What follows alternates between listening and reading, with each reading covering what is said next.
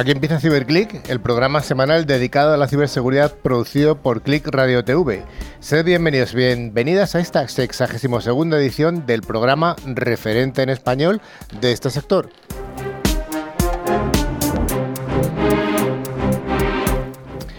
Damos la enhorabuena a todos los miembros del equipo, a toda la gente que, hace la radio en todo el mundo. Hoy es el Día Internacional de la Radio, es el día 13 de febrero, aunque luego cada el programa se emite en distintos horarios, pero el día que lo grabamos es el Día de la Radio, así que enhorabuena a todo el mundo.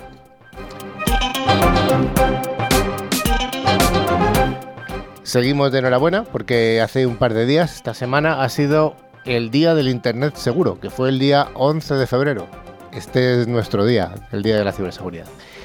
Bueno, Ciberclick se, hay que recordar que se puede escuchar a través de 54 emisoras de toda España, distribuidas por toda la geografía nacional, tanto desde Canarias hasta el País Vasco, como desde Galicia hasta Almería. Aquí tenemos alguna chica de Almería, ¿verdad? Exacto. Sí, hay alguna. A todos eh, los recién incorporados, eh, os recordamos que CiberClick lo realizamos un equipo de, personas que nos dedicamos profesionalmente a la ciberseguridad e intentamos traer el día a día, el día a día alejado de la, de la ficción que, aparece, que a veces aparece en películas y series. Desde CiberClick somos conscientes del creciente interés por la ciberseguridad. Ya sabemos que es el sector de las tecnologías de la información que más sale en los medios de comunicación generalistas debido a la amplia difusión en este tipo de medios de los ataques cada vez que son cada vez son más impactantes. La verdad es que es esa. Una de las consecuencias de esta cantidad y profundidad de los ataques es que hay una demanda importante de profesionales de la ciberseguridad de vez en cuando los compañeros que vienen aquí eh, como invitados al programa nos inciden en esto, que les cuesta encontrar eh, perfiles. Así que una vez más animamos a toda la gente, a todos los estudiantes, a seguir formándose. En el equipo de hoy, hoy tenemos a Manuela que llevaba unos días sin venir. Sí, ya tenía muchas ganas de volver. Ya tenía ganas de volver, ¿eh? ahora está por ahí viajando por todo el mundo, ¿no? Bueno, sobre todo por España. Por España, pero bueno, de arriba abajo y de, este a oeste. Sí, sí. Sergio. Hola, Carlos. ¿Qué tal? Bien. Eh, tenemos al invitado de hoy que ya ha venido, es la segunda vez que viene, que se llama Victorino Martín, un gran, bueno, gran, porque va a ser una persona de, volumen, eh, pero que es una persona más muy conocida en el sector. ¿Qué tal, Victorino? Hola, buenas tardes. Encantado de estar de nuevo con vosotros. Bueno, tenemos también a don Dani. Hola a todos. Aquí ya dentro de poco vamos a empezar a repartir las tarjetas del hormiguero, ¿no? O las tacitas estas a los invitados que repiten y repiten. A ver si nos va a salir por aquí trancas y barrancas, ten cuidado. seguro, seguro. Y también tenemos a don Manu Cantorero. Buenas tardes. Buenas tardes, Carlos. ¿Cómo estamos? Bueno, siempre decimos buenas tardes, buenos días y buenas noches porque el programa se escucha a, cualquier horario y sobre todo hay gente que lo escucha a través de podcast y haciendo cualquier tipo de actividad. Y eh, yo estoy en el centro, que soy Carlos Lillo, y finalmente al otro lado de la pecera tenemos al mago de las teclas, al mago de los potenciómetros, el que hace que toda la señal llegue a vosotros, no solamente por audio, sino también por vídeo, porque recordamos que el programa se, emite en streaming a través de Facebook en el canal de Click Radio TV, solamente en directo. Hola Javi. Hola, muy buenas tardes, Carlos, equipo y también el responsable de los fallos. Espero que no los haya. Esperemos que no los haya. Y si los haya, sabemos a quién echáis las culpas. A mí no. Además, si veis algún fallo, siempre podéis comentarlo en nuestro buzón info.ciberclick.es, terminado en CK con dos IES latinas, o si no, a través de nuestro perfil en LinkedIn, en Facebook o nuestra página web www.ciberclick.es. Además, si preferís contactar con nosotros a través de WhatsApp, también podéis utilizarlo con el número más 34, si lo hacéis desde fuera de España, 669-180-278. Antes de empezar la sección de noticias, recordaros que al final del programa tenemos nuestro habitual concurso semanal pero, eh, gracias a Ingecom. Los dos, oyentes, los dos oyentes que resulten ganadores recibirán una licencia anual del antivirus Micro válida para tres dispositivos. Cada premio está valorado en 50 euros y solo hay que responder a alguna, alguna pregunta relacionada con el contenido de hoy. Bueno, Manuela, ¿qué vamos a hacer hoy? Hoy tenemos el siguiente menú. Las noticias de ciberseguridad más candentes de la actualidad, nuestro monográfico El desarrollo seguro del software y, por supuesto, la entrevista a Victorino Martín de HDB. Pues venga, empecemos con esas noticias candentes.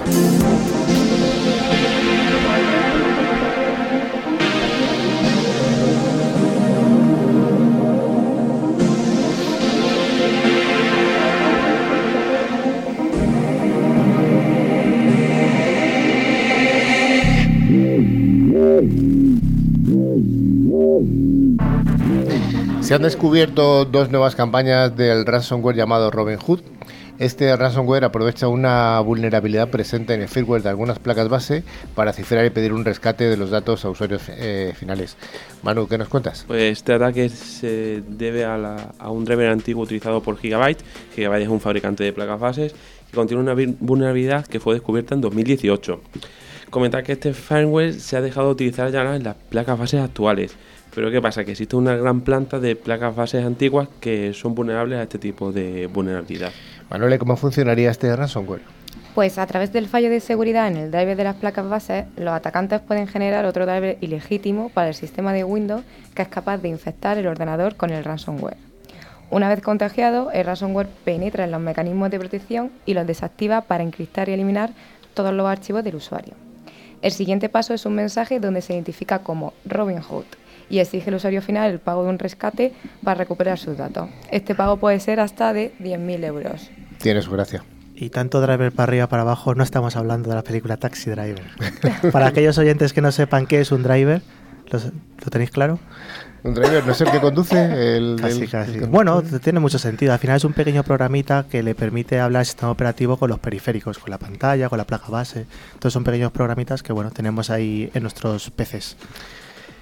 Bien, hace unas semanas hablamos ya de, un nuevo servicio que iba a, pre- a prestar el INCIBE en España y es un número de atención telefónica, es el 017 y ya por fin ha- empieza a funcionar esta semana. Manu, Este anuncio se ha hecho público a través de la Secretaría de Estado de Digitalización e Inteligencia Artificial, Carmen Artigas, en el acto central de Internet Seguro de 2020, que fue el martes día 11.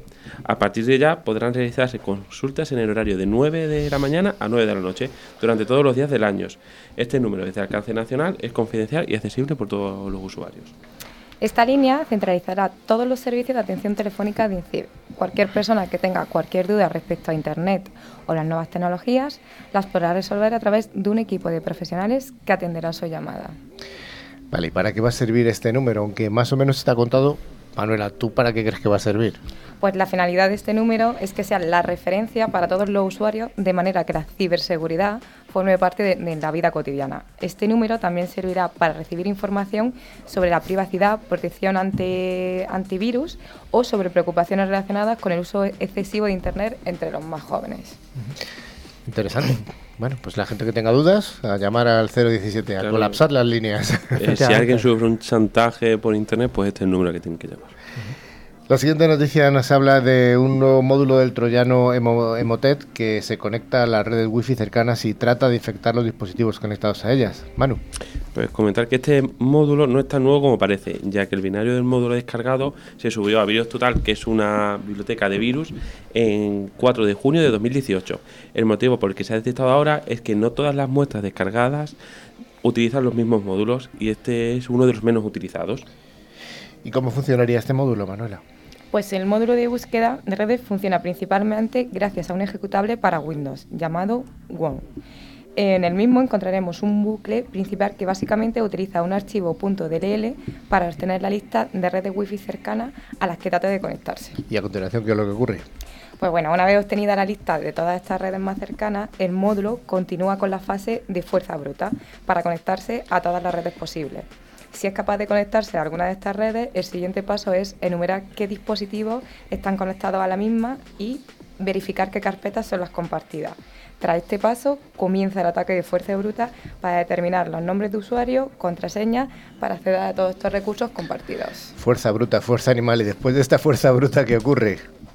Pues después de esta fuerza bruta, si ha conseguido acceso a los ficheros compartidos, este módulo, módulo acabará, acabará almacenando el ejecutable service.s, que es el payload que se encarga de realizar la infección de un nuevo dispositivo. Dani, ¿qué es la fuerza bruta? Aparte de que suena Star Wars y tal. La fuerza, la fuerza. Bueno, al final son ataques que por repetición al final consiguen el éxito, es decir, es como probar contraseñas, vas probando con un diccionario de palabras hasta que consigues eh, encontrar la buena para poder acceder. Entonces, una buena medida de protección en estas redes wifi es intentar activar el cifrado más alto que tienen. Es decir, que si vemos un wifi que tiene una clave de cifrado de tipo web o incluso WAP, es bastante débil y será susceptible de ser vulnerado por ataques de fuerza bruta. Elijamos, por ejemplo, pues una clave AES que lo tiene el cifrado WAP 2, por ejemplo. Subiendo de nivel más, la fuerza fuerza bruta sería empezar a probar con el 1, 1, 2, 1, 2, 3, 1, 2, 4 y así a continuación con todas las combinaciones. Utilizando ese tipo de cifrados tipo VPA2, por ejemplo, lo que hacemos es que es mucho más complejo y al final ese ataque de fuerza bruta requeriría muchísimo más tiempo y capacidad de computación. Parece ser que todos los programas, si no hay una noticia de WhatsApp, de Facebook o tal, no es un programa. Entonces, vamos a dar nuestra noticia.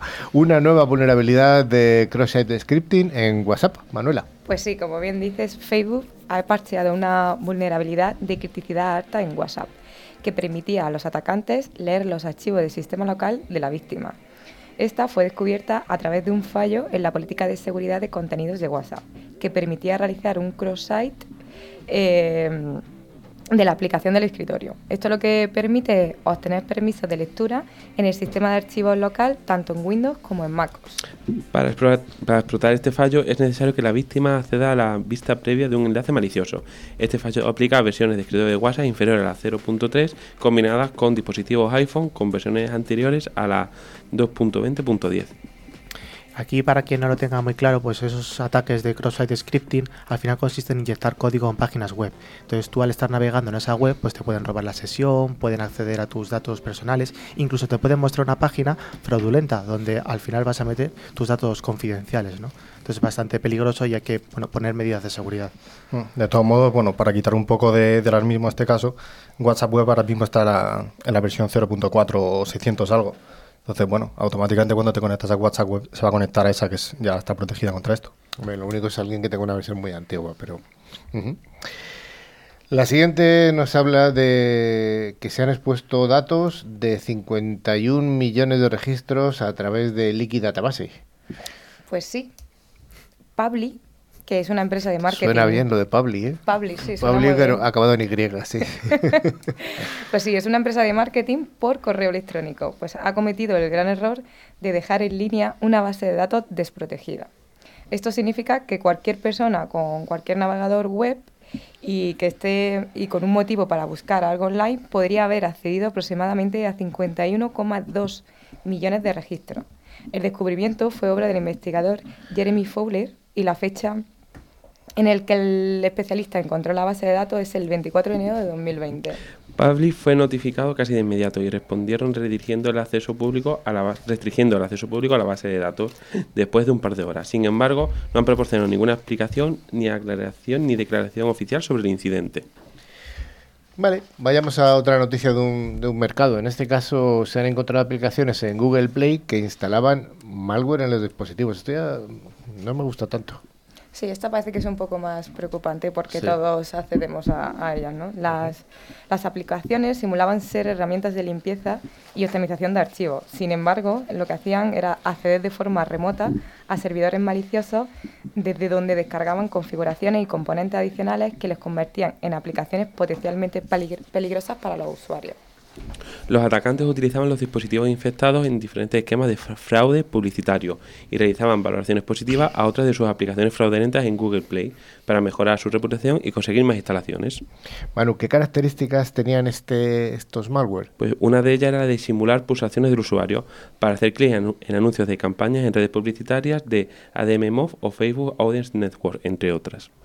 Sí, la aplicación fraudulenta se instalaba en un entorno virtual para evitar ser detectada. Intentar evadir las protecciones de Google Play Protect convenciendo al usuario de que las desactive. y además utilizar las funciones de accesibilidad para publicar valoraciones positivas en otras aplicaciones fraudulentas en Google Play y o iniciar sesiones con las cuentas de Google o Facebook del usuario. Bueno, pues estas cuatro características que habéis ido enumerando eh, parece ser que eran las, las, eh, las que tenían este tipo de malware. Vayamos a la siguiente noticia, ya creo que es bueno una de las últimas, que nos dice que hay cibercriminales que utilizan el coronavirus, eh, coronavirus, qué peligro, para difundir malware. Esto- Malware antivirus. Esto de verdad, esto es increíble.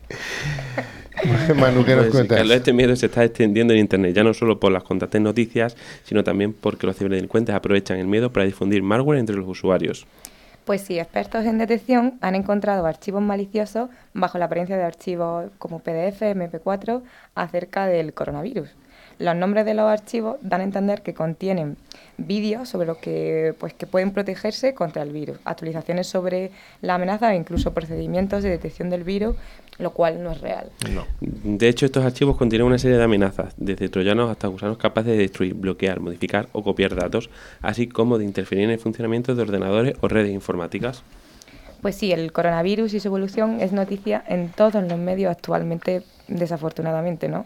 Y también ha sido utilizado ya como cebo por los ciberdelincuentes. Hasta ahora se han detectado hasta 10 archivos, pero es previsible que esta tendencia crezca. Probablemente se seguirá propagando más malware oculto en documentos falsos sobre el coronavirus. Esto lo comentó Anton Ivanov. Claro, eh, quiero comentar que, ¿cómo va a quedar alguien así? Imagínate que ahora que está todo el mundo buscando las mascarillas en la cara y se han agotado, y te viene un correo de, aquí te indicamos las tiendas donde van a tener estos de mascarillas cuanto antes. Pues seguro que más del 50% de las personas que reciben ese email va a clicar para ver qué tiendas son. Instala, instálate este programa para localizar tu tienda más cercana, ¿no? No, pero con un... O abre este documento que tiene los tips para no tener el coronavirus. Claro, o abre ese documento Word y ahí ya te viene... Bueno, esto es un poco como cuando es la campaña de la renta, ¿no? Que nos vienen esos ataques de phishing ahí simulando como que pincha aquí y tendrás una devolución de la renta mucho más rápido, ¿no? Lógicamente, cuando hay un, algo de lo que se habla todo el mundo, bueno, pues está, está todo el mundo más sensitivo y, dice, bueno, yo pincho aquí a ver lo que ocurre. ¿Sensitivo? Sensitivo, sensible. te ha gustado más esa que palabra. un poquito de salseo nos ponen también cómo va a quedar la isla de las tentaciones y seguro que más del 80% clica, ¿sabes? Vamos ya. El Consejo Internacional de Aeropuertos lanza una guía para abordar los problemas de ciberseguridad que puedan surgir en sus instalaciones. Manu. El manual ofrece a los aeropuertos una visión integral sobre cómo implementar un programa de ciberseguridad completo, basándose en las mejores prácticas de ciberseguridad con ejemplos de casos, aprovechando la experiencia de expertos en ciberseguridad y sistemas aeroportuarios. Manuela, ¿y cuáles son esos beneficios? Pues lo que hace es que explora la amenaza global actual en esta área y además ofrece una gama de diferentes medidas y soluciones que pueden adaptarse a las diferentes condiciones locales y, y a los desafíos que enfrentan los aeropuertos de todo el mundo. También ayuda a los aeropuertos a comprender su propia exposición a riesgo de la ciberseguridad. Eso incluye la gestión del riesgo cibernético y un sistema de control para ayudar a los aeródromos a evaluar sus estrategias defensivas que abarcan cuestiones clave de confidencialidad, integridad y disponibilidad. Pues sí, lo que decía el otro día cuando estuvo en el programa Jorge Ramio, la CIA, ¿no? Eh, confidencialidad, integridad y disponibilidad, que está dicho en inglés. Eh, la última noticia eh, nos habla de Irán. Irán de vez en cuando también sale en el programa y en este caso ha sufrido un ataque de denegación de servicio distribuido. Esto ha ocurrido en el caso del lanzamiento de un satélite fallido. Manuela. Pues sí, es bastante serio. Este, este incidente de ciberseguridad ha afectado a la infraestructura de telecomunicaciones en todo Irán. Poco antes del lanzamiento de Zafar, un satélite desarrollado por el gobierno iraní, las telecomunicaciones en todo el país experimentaron una interrupción masiva, lo que afectó a millones de usuarios de telefonía móvil e Internet. Mientras que la mayoría de los servicios afectados fueron restablecidos después de una hora, otras redes permanecieron colapsadas por más de siete horas continuadas. La inteligencia iraní menciona que los operadores del ataque falsificaron las direcciones de origen, vinculando el incidente a ubicaciones en Norteamérica y Asia. Mencionan que no se ha demostrado la participación de algún actor estatal en el ataque, aunque es una hipótesis principal que podría ser. Bueno, de todas formas, vamos a ver, no tiene nada que ver el lanzamiento fallido de, de satélite con este ataque. No. Al final estos satélites que son, no sé si los conocéis, los Zafar, que son pequeñitos, son microsatélites, tienen cámaras para ver la Tierra y actuar ante desastres, eh, ver los recursos naturales y demás. Y aquí lo que pasó es que no pudo, no pudo alcanzar la velocidad de escape para salir de la gravedad y luego orbitar alrededor de la Tierra y ya está. Y ya está, o sea, no, no tiraron el satélite. El satélite obviamente fue fallido, pero no tiene nada que ver con el ataque. Todas las comunicaciones estaban abajo, así que tampoco Podría ir muy bien. Bueno, vamos a dar algunos datos del uso del, en España de, para el 2020 de Internet. En España somos unos 46 millones de habitantes y de ellos pues hay unas 29 millones de personas que son usuarias activas de, cualquier plataforma de Internet. Em, casi 43 eh, millones de personas se conectan diariamente a Internet lo cual implica un crecimiento superior al 4% respecto al año anterior. Y os digo que las redes eh, sociales más utilizadas son La primera de todas ellas me sorprende, pero bueno, es la que es, es YouTube. YouTube con el 89% de los casos. La siguiente sí que me, suena más, o sea, me, me parece más razonable que es WhatsApp. Eh, Facebook cae a un 79, Instagram a un 65 y Twitter, que es la que les preocupa a todas las empresas, se queda en un 53%. Eh, curioso. Vayamos al monográfico.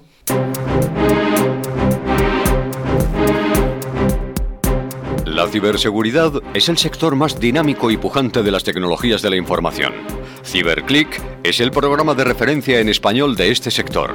Sus noticias, novedades y recomendaciones son analizados semanalmente por Carlos Lillo y su equipo de expertos. CiberClick, el programa referente de ciberseguridad.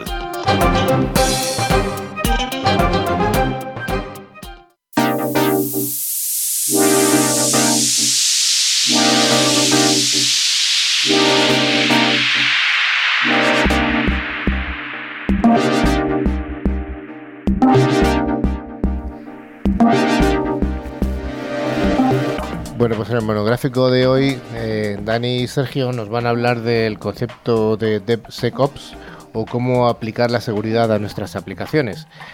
Eh, Lo primero que habría que definir es, eh, para poner un poco de contexto, qué es el DevSecOps.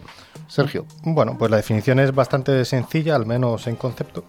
Porque claro, llevarlo a la práctica ya, ya es otro cantar. Principalmente, eh, como nuestros oyentes más atentos pueden ver, es la, es la abreviatura de desarrollo seguro de aplicaciones. Por aquello de las palabras en inglés de Development Security Operations. Y no es otra cosa que la aplicación de los fundamentos de, seguridad al mundo tradicional de, de DevOps, de, de desarrollo de aplicaciones. Es decir, del ciclo de desarrollo. Eh, para, eh, para llevarlo a cabo, tiene que haber una cooperación entre los ingenieros implicados en ambos ¿Qué mundos? El de la seguridad y el del desarrollo. Sí, lo hemos hablado muchas veces, la cooperación en el mundo de la ciberseguridad es súper importante. Entonces ya tuvimos un programa en el que estuvimos hablando del InfoSec Wheel, la rueda un poco esta de colorines, de los colores de la ciberseguridad creo que lo llamamos, Sí. en el que hablábamos de los equipos rojos, ¿no? los Red Team, que se encargaban un poco de realizar ataques, de comprobar la seguridad haciendo esos test de penetración, los Blue Team, que eran los que un poco el equipo defensor, que estaba monitorizando y bueno, pues paraba esos ciberincidentes.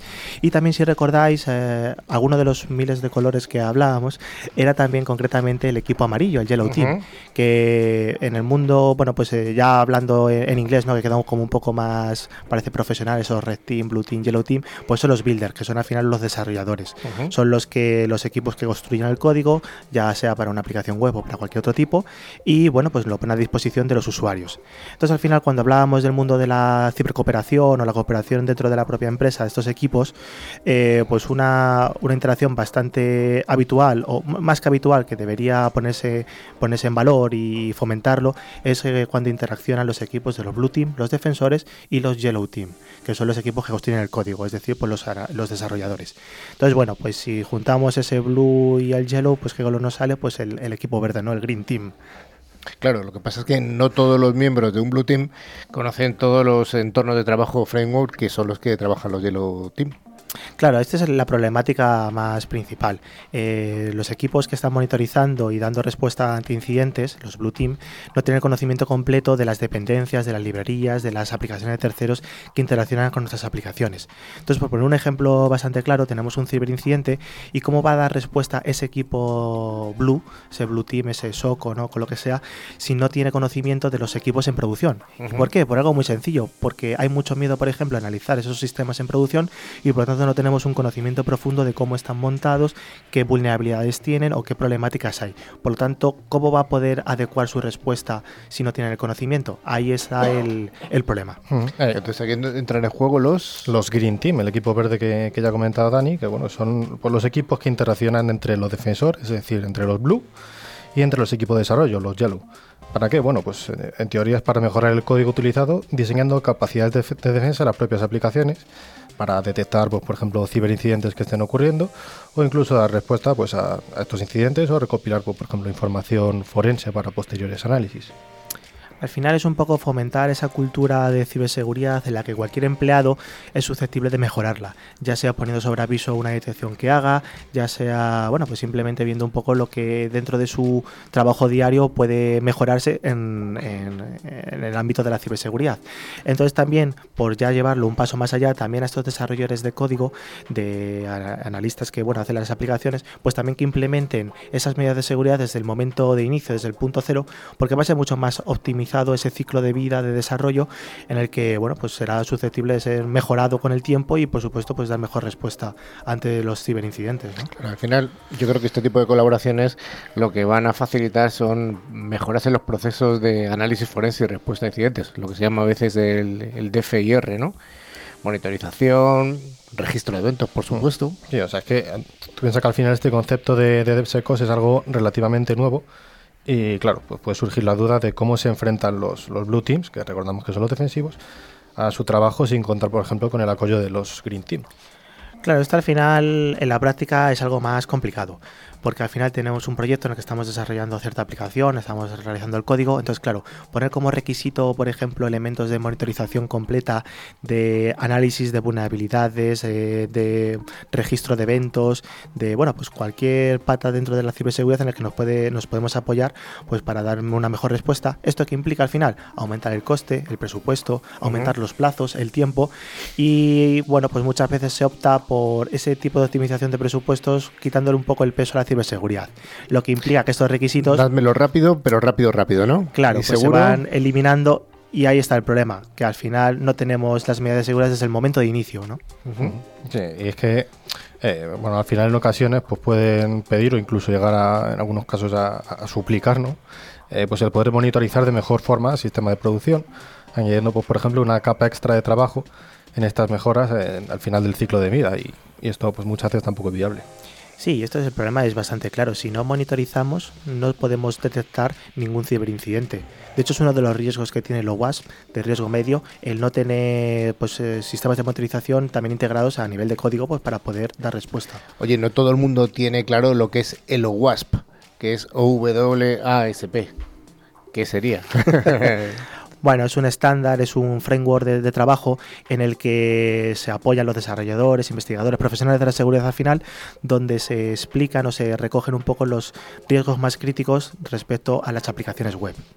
Sí, o, bueno, una de sus, eh, de sus recomendaciones más básicas es incluir la seguridad desde el principio, es decir, pues en los primeros pasos del, de desarrollo del ciclo de software. Es decir, pues, contando con la ayuda del Green Team. Al, hacerlo en este caso desde el principio de los proyectos y durante el desarrollo del código, conseguimos que las mejoras en la monitorización y registro se integren adecuadamente con los sistemas utilizados por el equipo defensivo, por el Blue, que son vitales, pues obviamente, para la visibilidad de la seguridad de nuestra empresa o. Dani, ¿por qué debería estar la seguridad de las aplicaciones integrada en el ciclo del DevSecOps? Bueno, pues al final las aplicaciones piensa que es uno de los principales objetivos de un cibercriminal. ¿no? Al final se supone que son de bastante fácil acceso. Al final eh, una empresa suele confiar mucho en esos firewall perimetrales o incluso en la mejor de los casos a través de segmentación de red para proteger los activos más críticos. ¿no?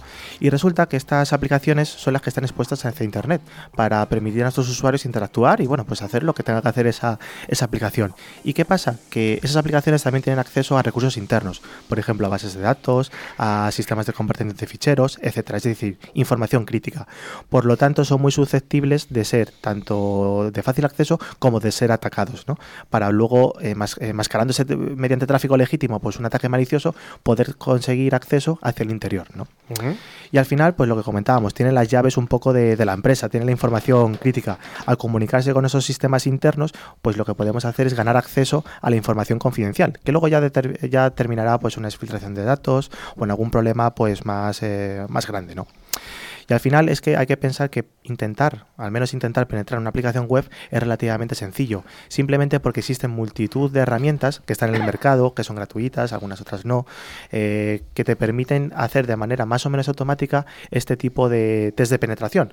Y claro, pues al final, si tenemos una mala configuración, tenemos sistemas vulnerables, no tenemos la medida de seguridad adecuada, es muy sencillo conseguir acceso a estas aplicaciones. De hecho, lo hemos comentado antes, esa vulnerabilidad que se estaba en, en la versión web de, WhatsApp, por ejemplo, es un ejemplo bastante claro, ¿no? Y de hecho es que muchas de, estas técnicas están ya están al alcance de cualquiera. O sea, con hacer una pequeña búsqueda por internet se, se hacen. Entonces, bueno, pues tener un equipo que, que por lo menos se encargue de, de hacer estos test de penetración, aunque sea lo más básicos, cuanto mejores, pues, pues mejor, obviamente. Que, por ejemplo, busquen pues vulnerabilidades en el propio código fuente de, de, nuestra aplicación, pues es crítico. Bueno, las herramientas que, que, permiten hacer test dinámico, también conocidas como, como DAST, son el método primario para determinar la existencia de, dichas vulnerabilidades, que deben ser corregidas, obviamente, para evitar su explotación y mejorar la, la seguridad de, de nuestra organización. Sí, además este concepto es muy interesante porque podemos realizar estos análisis de vulnerabilidades eh, de las aplicaciones, de los servicios, de, de la, del código que estamos haciendo desde el principio de tal forma que podemos ir dando tiempo a nuestros desarrolladores a que con esos hallazgos que vamos realizando los puedan implementar en, la medida de la mitigación o remediación que sea posible. Entonces, al dar, al dar este tiempo, bueno, pues obviamente eh, los procesos se van a dilatar algo más en el tiempo, pero va a ser mucho mejor que implementarlo al final del ciclo del, de, desarrollo de la aplicación, porque ahí de esa manera lo único que hacemos es incrementar costes y tiempos y además generar frustración a nuestros desarrolladores. Pues una vez que está terminado, o más o menos terminado esa aplicación, les decimos, oye, todo esto funciona mal o es vulnerable o es susceptible de ser atacado. Por lo tanto, tienen que rehacer ese código, esa aplicación y muchas veces no es posible. ¿no? Sí, o sea, es que en este sentido es lo que dice, que al final podemos enfrentarnos a aplicaciones que, que no están bien, que están en producción y bueno, pues esta es una situación que no es para nada deseable al menos eh, bueno, la corrección es que nunca va a ser sencilla y introducir cambios y mejoras pues en producción es un desastre y, bueno pues por lo menos se podemos aplicar medidas que, que, pueden ser por ejemplo WAFs que pueden ser los Web Application Firewalls que ya hemos comentado en algunas otras ocasiones y, y algunas otras herramientas RASP que son bueno Runtime Application Self Protection que bloquean ataques potencialmente maliciosos, analizando el comportamiento de las aplicaciones y parándolo antes de su ejecución. Bueno, pues para ello, aunque creo que no estamos, nos estamos desviando un poquito del tema bueno, inicial. son sistemas de protección también al final, ya la postres, ¿no? Sí, sí, pero bueno, eh, yo creo que hay que intentar implementar una estrategia en ambas vertientes. Por un lado, incorporar en la fase inicial el análisis de código, que se, es evidente que hay que hacerlo, a través de monitorizaciones avanzadas con herramientas como lo que ha dicho Sergio, las tipo DAST, y por otro aplicar medidas de protección en tiempo real basándonos en el comportamiento de las aplicaciones. Por supuesto, por ejemplo, a través de aplicaciones tipo RASP. Claro, al final lo que está claro que, que en este modo el, el DevSecOps eh, tiene que implementar métodos efectivos de integración de esas pruebas de seguridad, esos test, incluso también lo podemos llamar muchas veces test de calidad, ¿no? Porque al final la, la, la ciberseguridad también es una medida de calidad, ¿no? Uh -huh. Dentro del ciclo de desarrollo de, del propio código. Entonces, si tratamos la, las vulnerabilidades detectadas eh, de seguridad como cualquier otro defecto de software, como otra cosa que no estaría funcionando, vamos a ahorrar tiempo porque lo vamos a ir solucionando según lo vamos detectando desde el minuto uno, ¿no?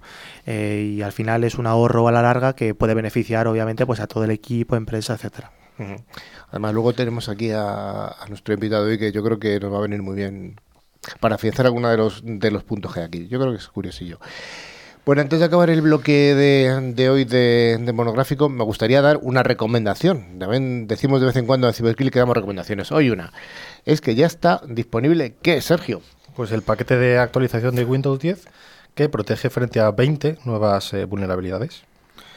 Así que ya sabéis, os recomendamos que tengáis actualizado este sistema operativo, Windows 10, que es el más común ahora mismo como sistema de, de trabajo, incluso de manera eh, personal en vuestras casas, porque bueno, pues hay bastantes elementos críticos, vulnerabilidades detectadas que lo va, que lo va a solventar. Entonces simplemente con que activéis el Windows Update, automáticamente os descargará las nuevas actualizaciones y las aplicará. ¿Alguna de estas 20 vulnerabilidades nuevas destacable por su criticidad o que sean más importantes? O... Quieres te digo el número, pero no el título, que es la 2020, la 664. Ahora sí. me dirás tú de qué va. ¿De qué va? No, bueno, es una de las que está siendo explotada últimamente, además que lo hemos comentado. Bueno, pues hasta aquí el bloque de noticias y recomendaciones.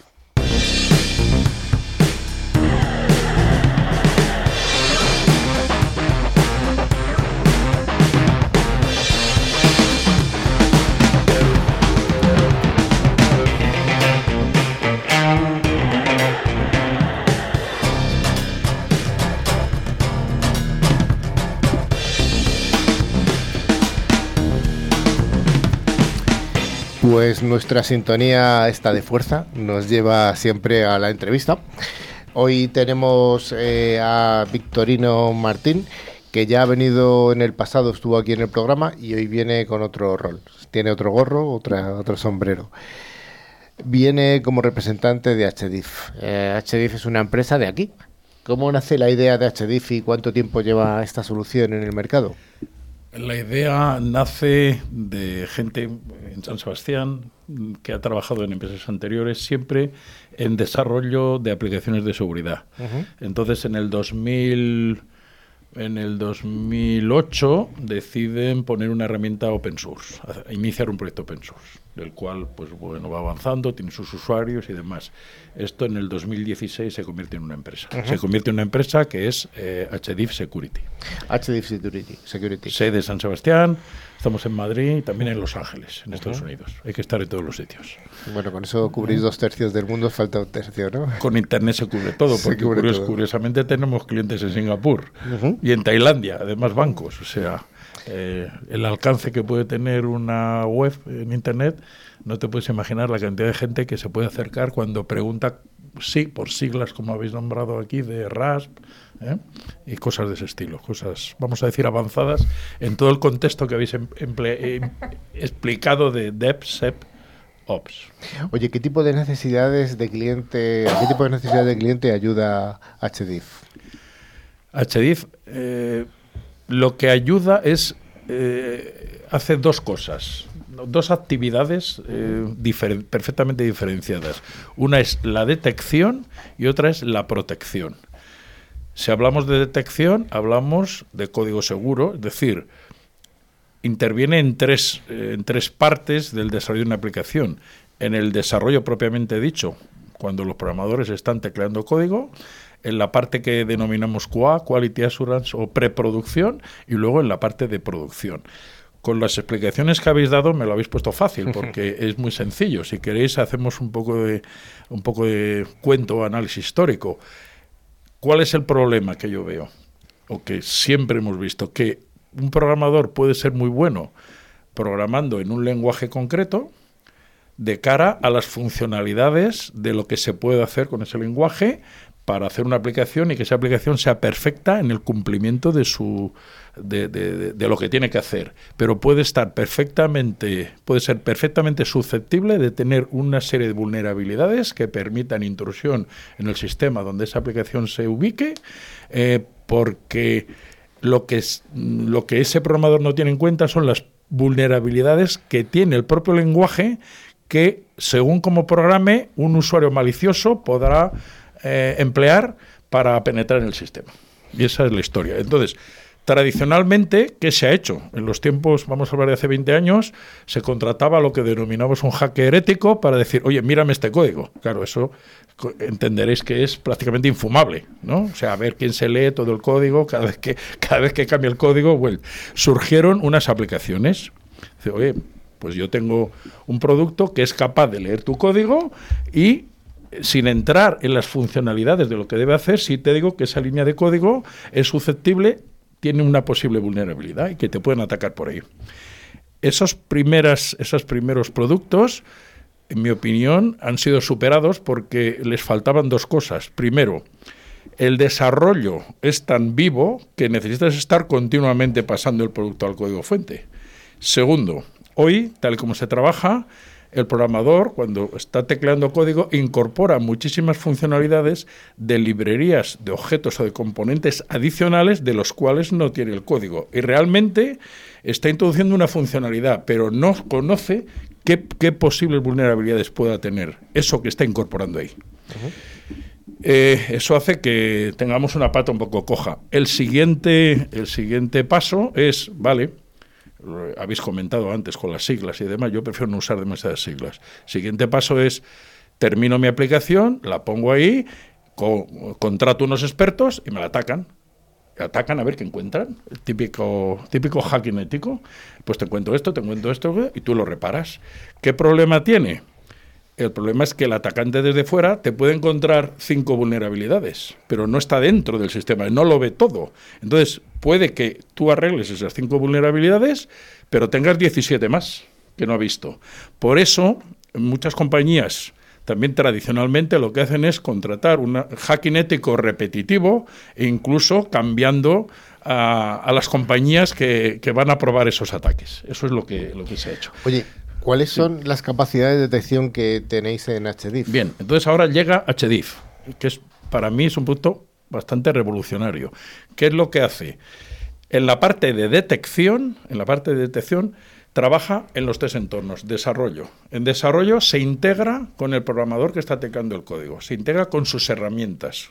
De tal manera que cuando el programador está probando la aplicación, vamos a decir compila, ejecuta, eh, le va a decir, nos, le van a aparecer no solo los errores que tiene del lenguaje, que no tienen nada que ver con H10, sino los errores que H10 encuentra desde un punto de vista de seguridad, para que en el momento del desarrollo e integrado con su, con su herramienta de desarrollo eh, pueda corregir. Entonces estaremos haciendo un código muchísimo más seguro desde la base, desde eh, la generación de la, del código de la aplicación. Del mismo modo, se integra con las herramientas de calidad de QA, de tal manera que cuando, se cuando el departamento de calidad prueba la aplicación para ver cuántos fallos tiene o no tiene y decidir si eso pasa a explotación, se integra con esas herramientas para decirle, pues mira, además de los fallos funcionales que hayas encontrado, en seguridad tienes esto, esto y esto, tienes tantos fallos. Tú verás, según tus parámetros, si eso lo pasas a explotación o no. Y evidentemente eso mismo hay que ponerlo en, en, explotación, porque ya sabemos que la seguridad nunca es total y pese a que hayamos hecho de todo, vamos a ponerlo. ¿Cuál es la diferencia? Cuando está en explotación, no hay que atacar el sistema para ver vulnerabilidades.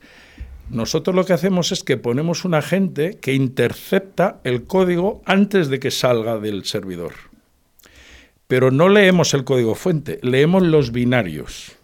Cuando leemos los binarios, cuando digo esto, hay que entender que aunque no tengamos el código fuente, aunque el propietario de la aplicación, imaginemos que alguien ha comprado una aplicación y no tiene los fuentes, se lo vamos a analizar.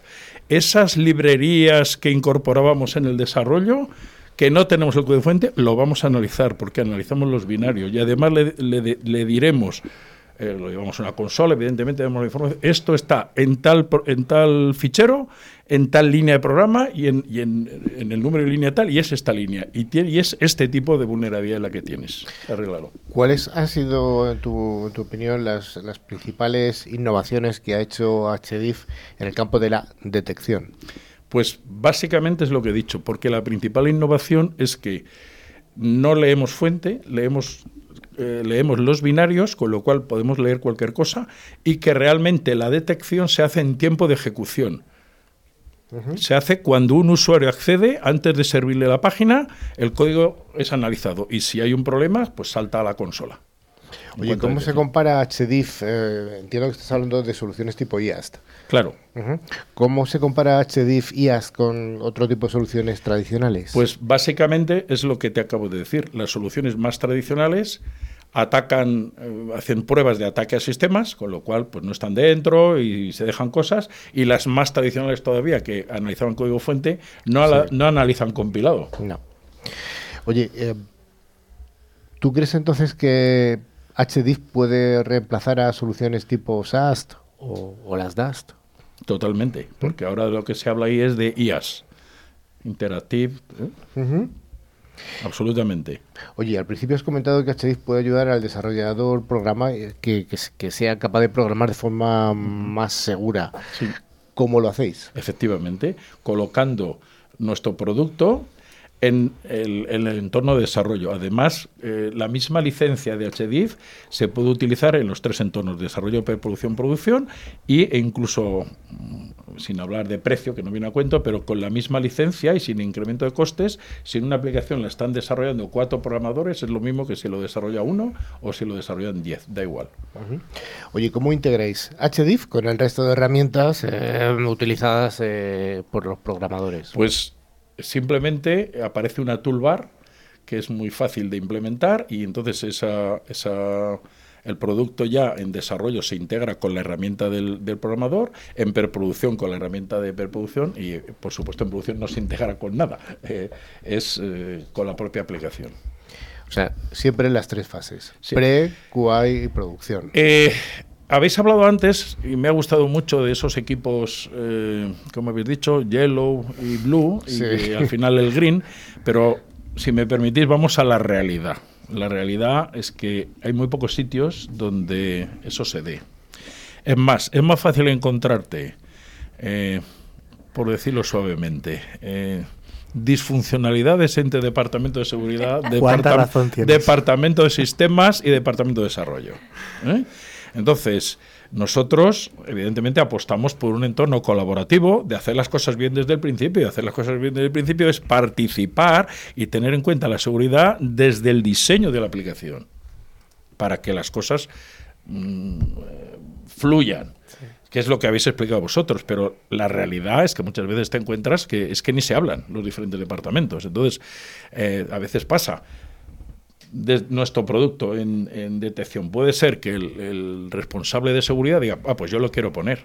Pero claro, pero para ponerlo hace falta poner un agente pequeñito en el servidor, en el servidor de aplicaciones donde, donde está la aplicación. Pero eso de- no depende de él. Entonces a lo mejor no le dejan. ¿Vale? Oye, y otras veces es el de desarrollo. Bueno, esto se puede complicar todo lo que queramos. Oye, dado lo que estás diciendo, todo el, estás comunicando que bueno que HDIF es, es una, tiene una solución buenísima en la parte de detección. Ujú. ¿Por qué seguís comercializando entonces eh, soluciones de protección? Vamos a ver, eh, la seguridad total no existe. Esto no creo que haya que explicarlo ni a nuestros oyentes, ¿no? Estamos hablando de detección. Detección es, te digo que tienes un problema para que tú lo soluciones. Protección es, encuentro el problema y a ese usuario externo que quiere acceder a esta determinada página no le dejo entrar. Son conceptos diferentes. Ahora, si quieres, hablamos más de, de protección. Oye, ¿qué tipo de clientes o a qué tipo de organizaciones os acercáis? ¿Cuáles son el foco vuestro de, de HDIF? Nosotros, cualquiera que desarrolle aplicaciones en los entornos que nosotros tenemos, que son Java, .NET y próximamente vamos a tener Node.js, cualquiera que tenga, porque el desarrollo tiene que ser de ese agente específico para el lenguaje concreto, nos da igual. Evidentemente, vamos a lo de siempre. ¿Quiénes son los que más se preocupan por la seguridad? la banca, determinada industria muy especializada, la administración pública, etcétera, pero cualquiera que desarrolle una aplicación va a necesi- necesita y va a necesitar seguridad y Baja- HDIF está para Bájate al barro, di algún nombre de algún cliente si puedes decirlo. Lo que te puedes decir. No, igual me Igual te igual matan. me pegan. Bueno, pues. Pero vamos a ver, nosotros tenemos clientes de banca. Nombra sin nombrar. A ver, tenemos clientes de banca. Y, ¿En España o fuera de España? En los dos sitios. Puedo decir que tenemos clientes, como he dicho antes, en Indonesia. bueno, en Estados Unidos tenemos clientes importantes, por ejemplo, todo el sistema de sanidad de, de la defensa, de los hospitales de defensa de Estados Unidos, ¿eh? es algo importante.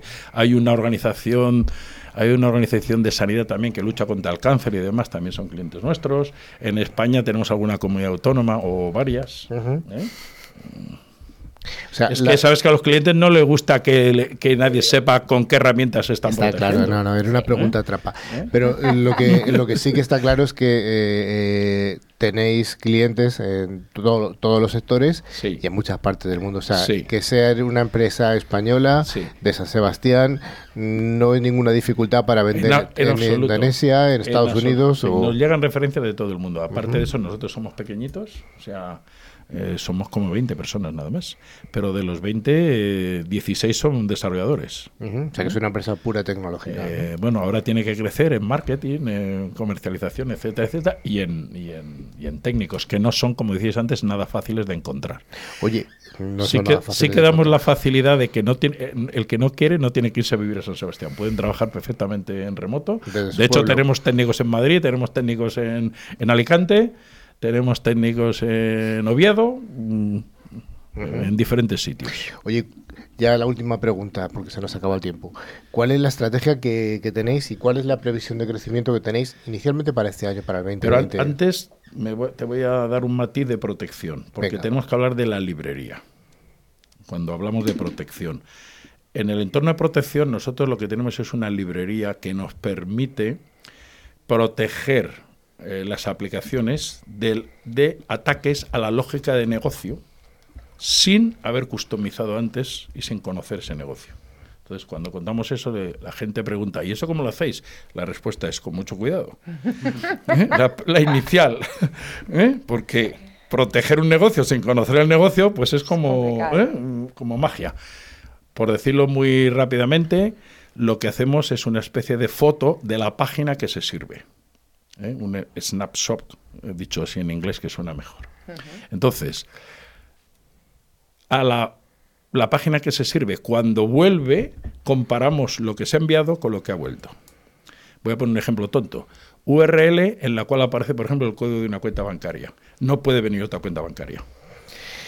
Eh, Me cuenta, la, me cuenta la estrategia en 15 segundos, Claro. que no tenemos más tiempo. Esa es. La estrategia es crecer un 50%, crecer un 50 este año, tanto en ventas como en personal.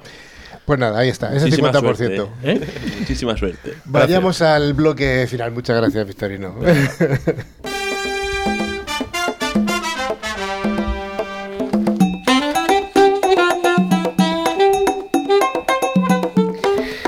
Llegamos al momento del final, el momento del concurso y gracias a Ingecom, mayorista de valor, vamos a sortear dos licencias anuales del antivirus con calidad profesional de Trend Micro. El valor de cada regalo es de 50 euros y puede ser muy interesante para proteger aquellos regalos que nos siguen haciendo. Me lo sigues poniendo, me pones, eh, Dani, me Es que está- este, este mes es mi cumpleaños, entonces a mí me siguen regalando cosas. Ah, verdad, que vamos a tener var- varios regalos. ¿Dos regalamos además de dos licencias de ante- antivirus de 3 micro otras dos o las pagas tú? o- Bueno, vamos Bueno, a dejarlo. dejémoslo así. Lo dejamos ahí. Manuela, ¿tenemos ganadores? Pues claro que sí. Los ganadores de, de la semana pasada fueron Alfonso Durán, de Valencia, y María Ruiz, de Coruña. Enhorabuena a los premiados. Les enviaremos su premio por email. Bueno, pues la pregunta esta semana se la va, la va a formular don Manu. Eh, ¿Dónde tiene oficinas HDIF? Ojo, qué fácil. En todo el mundo era, ¿no? No, no, las tres que tiene, ¿dónde están? Bueno, pues si sabéis la respuesta, para concursar solamente tenéis que mandar un email con vuestro correo, nombre, apellidos, dirección, teléfono a info.ciberclick.es contestando a esta pregunta. Y entre todas las respuestas, pues sortearemos dos ganadores eh, y podéis enviarlas hasta el día 20 de febrero. Os recordamos, como siempre, que podéis seguirnos en- también en LinkedIn, en Facebook y podéis consultar nuestra web www.ciberclick.es con ambas y latinas y acabado en CK. Y además nuestro número de WhatsApp, que también hemos dicho al principio, más 34 si es desde fuera de España, 669-180-278. También podéis escuchar este podcast y los de otros programas anteriores a través de nuestras plataformas como iVoox, Google Podcast o Spotify, buscando la palabra clave Ciberclick. Estimada audiencia, hasta que ha llegado Ciberclick. Gracias eh, a, a Victorino, que nos ha hecho una exposición, como siempre, libre. Por supuesto. Muchas gracias. Magnífica. Magnífica. Gracias, Manuela. Muchas gracias. Sergio. Hasta luego. Victorino. Gracias. Dani. Hasta la siguiente. Manu. Hasta luego. Hasta luego.